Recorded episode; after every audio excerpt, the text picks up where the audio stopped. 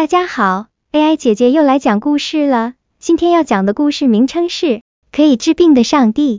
法国一个偏僻的小镇，有一座古老的教堂。听说只要跟教堂内上帝神像祈祷，就会有奇迹出现。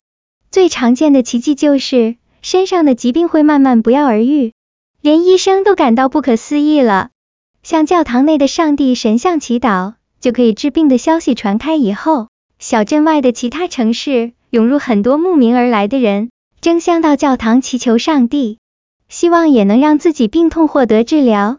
有一天，一个拄着拐杖、少了一条腿的退伍军人，一跛一跛地走在镇上的马路。显然，军人因为上战场，不幸一条腿被炮火炸断了。看军人的的方向，应该也是要往教堂的方向走去。一旁的几个镇民看着军人一跛一跛走路的样子，带着同情的语气讨论住。可怜的阿兵哥，难道他想向上帝祈求，让他失去的腿可以复原吗？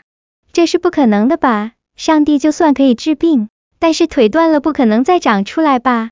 镇民讨论的话被退伍的军人听到了，他转过身对他们说：“我不是要向上帝祈求给我一条新的腿，我是来感恩他让我还能保有一条腿，同时想祈求他教导我，让剩一条腿的我也能跟正常人一样过日子。”今天的故事到这里讲完了。故事里的军人懂得感恩他还拥有的，也能接受失去的事实，这是一个值得钦佩的人。